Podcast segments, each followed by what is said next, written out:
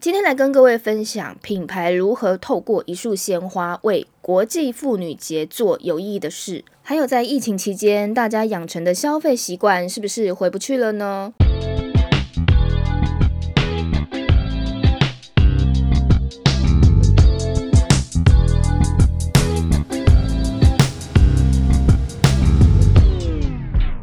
嗨，我是梁璐 Annie。最近的天气又冷又热。但心情还不错。今天是国际妇女节，不知道大家有没有做一些让自己开心的事呢？说实话，身为妇女的我，对这个节日从来没有认真思考过。相信应该有很多人跟我一样，觉得今天只是平凡的一天，顶多在形式上买个花或礼物送自己，或连这个形式也没有。但是国际妇女节在历史上有着很深远的含义。从男女不平等的时代走过来，也纪念了许多争取妇女权益的运动。前人种树，后人乘凉嘛。如果没有这些先驱，搞不好现在女生呢，连买个礼物送给自己这种小事，都可能被抓去进猪笼。呃，我有一个从事公关行业的年轻女性朋友，我就问她：“你觉得国际妇女节对你来说是什么？”那他就很诚实的回我，他觉得这只是为了过渡过年到母亲节中间的淡季硬推出的节日。当然，我觉得从商业的安排上来看，确实国际妇女节是一个很好的行销时间点。毕竟现在有很多人对于这个节日的使命感跟共鸣度没有这么的高，反而你购物更能够产生直接的关联。既然是这样。如果品牌它可以从国际妇女节的重要含义再结合一点创意，反而可以为自己的品牌提高形象，而且也获可以获得就是更多的关注度。今天我来跟各位分享这个令我印象深刻的品牌操作，用一束鲜花提高人们对性别偏见的意识。英国有一家鲜花快递公司，它最近就发表了几张鲜花的海报。透过一束红白玫瑰花，加上数据分析，点出即使是在现代还看得到的女性普遍存在不平等的问题。那这个海报呈现方式非常的简单，它最上面就是简单的文字，然后海报的主角就是一束玫瑰花，只有两种颜色，白色跟红色。那从这系列海报来看的话，白色就代表男性。红色比较稀少，代表女性。这系列的海报文字其实都还蛮吸引别人会去多看两眼的。比方，他有提到，在二零二零年，女性必须比男性多工作三十六天才能拥有相同的收入，或者是在财富杂志全球五百强排行里，只有七点四趴是女性经营者。现如今，全球的女性领袖只占了六。点一趴，还有这个在二十位的执行长里，只有一位是女性。那这系列海报特别的是，针对这个每一个的文字的分析，它会在花束里面有一些不同的表现，像可能是全部都是白色的花朵，只有一朵红色的玫瑰花来代表这个万绿丛中一点红的概念。那这个系列的海报也被投放在户外广告上，让经过来来往往经过的路人一秒看到就会有共感。而且特别的是，消费者甚至是可以订这个海报上的同款的花束送给身旁的女生。那其实国际妇女节每一年都有很多大大小小的品牌会去做一些提升品牌知名度的操作，像也有巧克力。或者是芭比果包公司等，都有一些蛮不错的关于两性议题的宣告。所以，如果你在这之前没有关注国际妇女节的话，今年或许你也可以开始关注这个节日，或者是买一些礼物送给身旁你认为重要的女性。说到这个购物，最近有一份数据显示，你在疫情期间所养成的购物习惯，可能再也回不去了。不知道大家有这种感觉吗？随着这个疫情的大流行，已经有些品牌它不得不因应消费者的购物行为而面临转型。不管疫情有没有好转，大家的购物习惯其实已经慢慢的养成了。嗯，可以观察一下，像过去坚持不用线上购物的长辈，现在用的比年轻人还要更上手。尤其是疫情大流行的期间，有很多人因为不能出国的缘故，将消费力全力的投向网络购物上。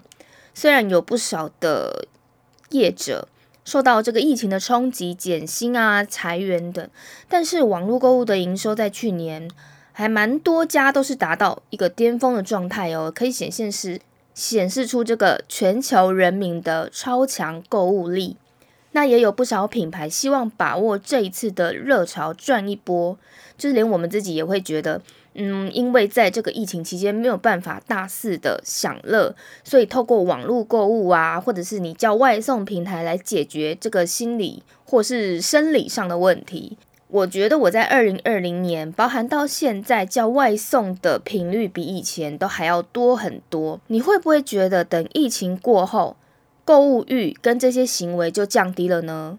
我们直接来看这家优惠券公司针对美国五千多名消费者进行的一份大调查，了解他们在年度的购物情况，还有针对这两千多名的高阶销售主管分享了他们的新挑战。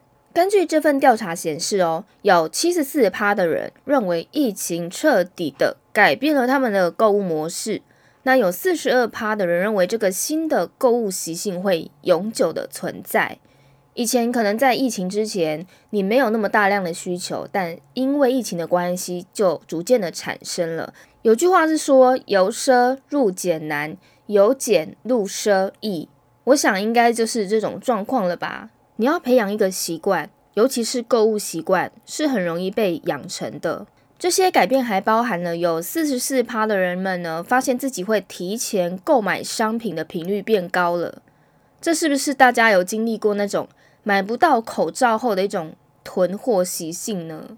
那有三十趴的人因为疫情的缘故，第一次尝试了网络购物。有六十六趴的美国人表示呢，他们比过去更知道要怎么去找到这些好康的优惠网站。那另外有七十趴的人比过去更重视这个商品的折扣跟价格。如果你想要为自己的电商事业吸引更多人的造访跟购物，我想这些数据是有很大的帮助的。此时此刻，你只要做的比别家更优惠，过去你可能不见得有太多人会去细细的比较每一家电商的。折扣优惠，现在关注的人变多了，所以你如果善用这个优惠、独家优惠那种关键字，是可以更为吸睛的。那么疫情期间对品牌端零售业造成了什么影响呢？有六十七趴的品牌，他们永久的因为有六十七趴的品牌永久的调整了他们公司的行销支出结构。那另外有七十二趴的品牌更有信心，可以在二零二一年达成第一季的销售额。有高达九十趴的传统品牌计划将实体店的销售预算转为线上。哇，这个真的是一个看起来很大的改变。我觉得这份数据对大众来说帮助还蛮大的。首先，你可能可以借由这个数据回去检视一下自己是不是有一些。过多的花费。